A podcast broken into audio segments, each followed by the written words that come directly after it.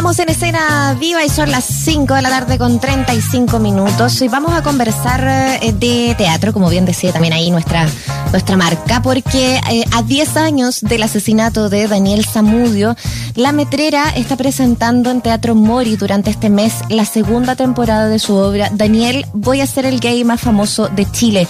Una obra que, por un lado, claro, vuelve a eh, retratar este crimen homofóbico y, y de alguna manera también eh, volver a ponerlo eh, en, la discusión.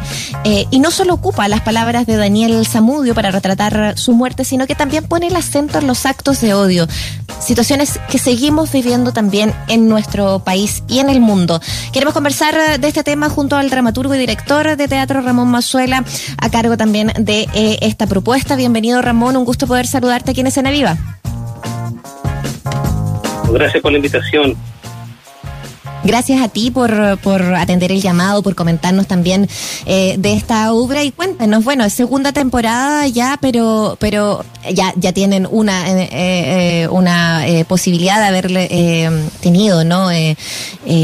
retroalimentación sobre lo que lo que lo que están presentando, pero pero irme un poquito más atrás, ¿no? De, de qué les ¿En qué momento surge la idea, para ti también como dramaturgo de esta obra, de escribir sobre, sobre el, ataque de odio y la muerte de Daniel Zamudio?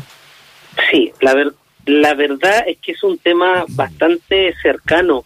Eh, yo soy de la comunidad gay, yo eh, vivo cerca del, del, Parque San Borja, mm. ¿ya? Eh, toda mi vida he vivido cerca de acá, de, de, de, cuando era chico y después cuando me fui a ir solo también. Eh, cuando pasó este caso, yo pasaba todos los días por la mm. posta central, eh, vi y me llegó, como a tanto nos llegaron, todo, todo lo crudo que fue, ¿verdad? Toda esta agonía que tuvo Daniel, mm. eh, terrible, durante 25 días. Llegó un momento que mm, yo siempre pensé que en algún momento lo, lo, lo quería contar teatralmente, ¿ya? Dando, dando una, una opinión en el fondo de esto y mostrando una realidad. Llega el momento que estoy en la casa de un amigo después de todos estos años.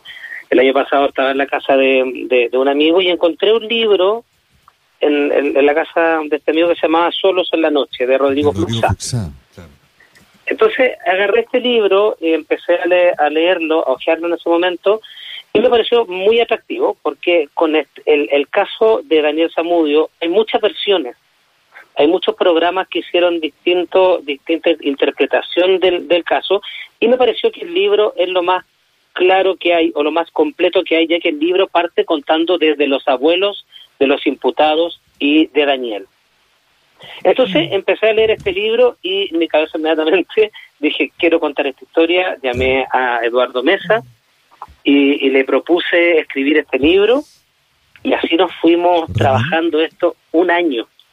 Ramón. Un año estuvimos trabajando. Hola, hola Mauricio, ¿cómo estás? Bien, Ramón, disculpa que te interrumpa, pero sí. claro, ese libro, yo, yo bueno, también cuando lo leí fue como, o sea, habiendo sabido tanto detalle del caso, eh, Rodrigo Floxán, un tremendo periodista, va, tiene mucha mucha capacidad de contar, eh, de narrar, ¿no? Y, efectivamente el relato de ese libro es bien crudo, porque además me entrega todo el detalle de lo que realmente pasó.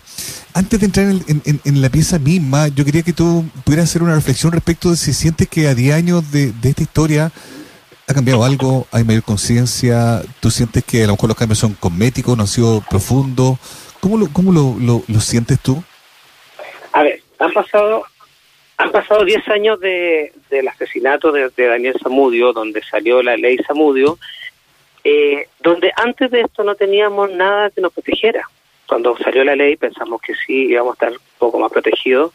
La verdad que uno se siente un poco más, más, más protegido, pero sigue pasando igual. Yo siempre lo digo cuando, cuando me preguntan, han pasado 10 años de este caso desgarrador y nos siguen matando. O sea, eh, está el matrimonio igualitario perfecto, pero nos siguen matando te fijas, es súper es súper heavy el tema porque porque han pasado tantos años, son son 10 años de una protección que, que, tendríamos que tener, pero no es así. O sea, que la pregunta que tú me hiciste, eh, eh, Mauricio, la verdad no veo mucha diferencia antes y ahora. Mm. Sí, es, bien potente, de alguna manera también por eso lo, eh, lo, decía también al presentarte, ¿no? En situaciones que continúan eh, ocurriendo, no es un tema que se haya superado eh, y, y muchas veces se deja eh, en una memoria bien, bien mezquina, ¿no? El, el, la temática. Por eso decía volver a ponerlo en discusión. Qué importante cuando vuelven a cobrar vida, por ejemplo, a través de un libro o a través de una obra de teatro. ¿Qué, qué fue para ti también y para el equipo? Eh, y, y, porque es un equipo bastante extenso, ¿no? Estábamos mirando ahí algunas fotos de, de, de, la, de la compañía y el trabajo que hacen también ahí en escenario y, y es un equipo bastante extenso. ¿Cuándo vuelven a traer esta historia, pero al hoy, a lo que tú dices también, ¿no? Esto está sucediendo. Eh, ¿Qué les pasó? ¿Cómo fue ese proceso para ustedes de ir eh, subiéndola al escenario? Nosotros empezamos a escribir la obra hace un año con, con el Edu y empezamos a darnos cuenta que, claro, cada vez que prendía la tele había en, algún lugar del mundo, había un homicidio, había una masacre hacia alguien LGTB o, o, o no sé, en otros países les tiran piedra a los mismos hermanos, lo matan. Eh, en España pasó el caso de, de, Samuel hace, hace muy poco también. Entonces es algo súper actual, algo que está pasando eh, súper cerca.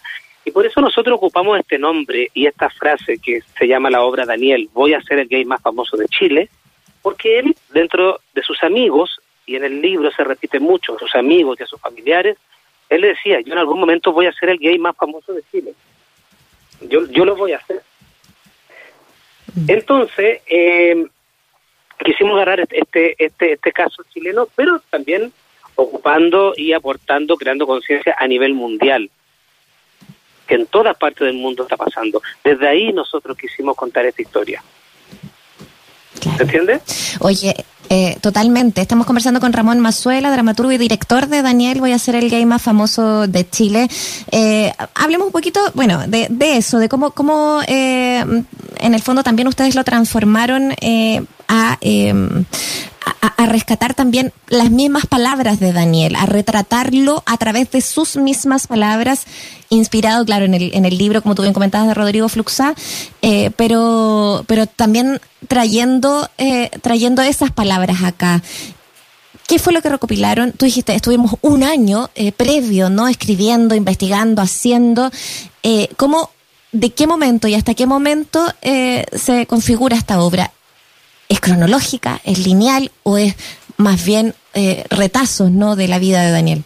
No, nosotros, nosotros lo que hicimos, hicimos, eh, nos inspiramos en el libro, sacamos alguna parte del libro, a lo cual le sumamos ficción también para desde ahí agarrar un lenguaje teatral.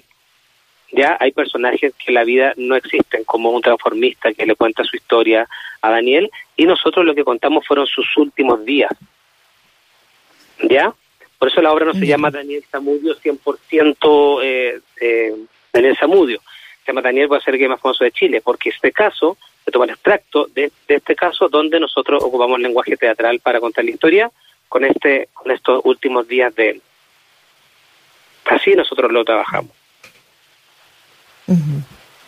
Oye, bueno, es, bien importante recordar que esta obra se va a presentar eh, viernes y sábados de marzo a las 20, 30 horas en el Teatro Mori, eh, ahí en, Recoleta, con eh, accesos a entradas mediante sistema punto ticket para que puedan reservar también, vamos haciendo este paréntesis también para que vayan, vayan las personas que nos están escuchando reservando desde ya, eh, que además, eh, ojo, que haya foros eh, complejos también ahí, porque no se puede usar sala completa. ¿Cómo les ha ido a ustedes también con eso y con la experiencia ya de una primera temporada? ¿Qué les pasa también como compañía teatral frente, frente a esta tema, este tema, ¿no? De, de, tener que enfrentar muchas veces salas con aforos más, más limitados o, reponerse después de, de esta crisis de la pandemia el arte, el arte después de la pandemia y durante la pandemia ha sido bien, bien, bien crítico. Eh, nosotros tenemos eh, la suerte de haber encontrado inmediatamente un, un teatro donde pudimos dar la obra, pero nosotros estábamos ensayando en pandemia. Mm. Nosotros ensayábamos en pandemia, todavía estamos en el teatro con mascarilla, cuando van a actuar los chicos se sacar la, la, la mascarilla, porque como, como tú dices, el elenco es súper grande. Y claro, los aforos ahora eh, se ampliaron un poco más, porque pasamos a fase 4, me parece, si no me equivoco, Entonces se, se, amplió, dimos seis funciones en el Teatro Mori Recoleta en enero y la verdad estuvimos agotados todos los días. La gente me sorprende mucho. Mm. Yo pensé de verdad, como director y, uno de los, de los dramaturgos de la obra, yo sabía que iba a funcionar, que íbamos a lograr crear conciencia, pero nunca pensé que iba a ser tan emocionante para algunas personas.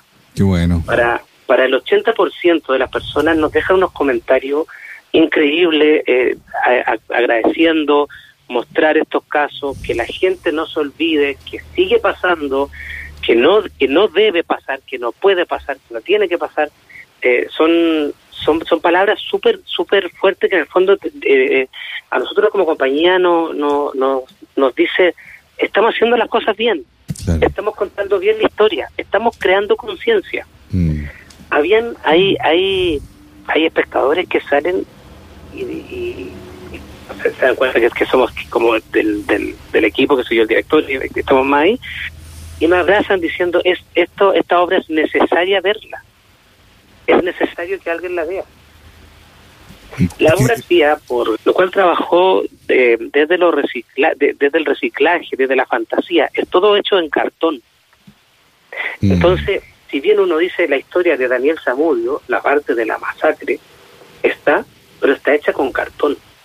Mm. O sea, nada de lo que nosotros estamos contando puede superar la realidad. Qué, potente, Ramón, esta última reflexión, porque me, te imagino eh, en esa casa de, de, este amigo que dices tú, que encontraste este libro, lo empezaste a ojear y dijiste, esto debería ser una obra. Mira, la obra ya es, y mira lo que está provocando, ¿no? Lo que, todo lo que tú nos estás diciendo. Así nacen los proyectos y cuando tienen un sentido, una misión también, siento yo, se, conducen solos, se, materializan solos, digamos, más allá del esfuerzo real que ustedes pusieron en aquello. Lo recordamos entonces, viernes y sábados de marzo, ocho y media de la noche, Teatro Mori Recoleta, eh, la entrada se vende por punto ticket, y ahí se va a poder conocer entonces esta obra de, de, Ramón, ¿no? Que, que, cuenta la historia de Elena Mudio, una historia que, que no vamos a olvidar, ¿no? Y, y no la vamos a olvidar precisamente por obras como esta. Ramón, te queremos agradecer el tiempo que has tenido para conversar con nosotros. Yo le agradezco a ustedes, gracias por los espacios que dan al arte, al teatro, que ha estado tan azotado este último mm. tiempo y muchísimas gracias, tan cordialmente invitados. Cuando quieran ir a ver la obra, nos encantaría tener la opinión de ustedes también ahí. Estupendo, muchas, muchas gracias. Sí. Les mando un abrazo, muchas gracias a ustedes. Un abrazo, Ramón. Gracias, chao. chao.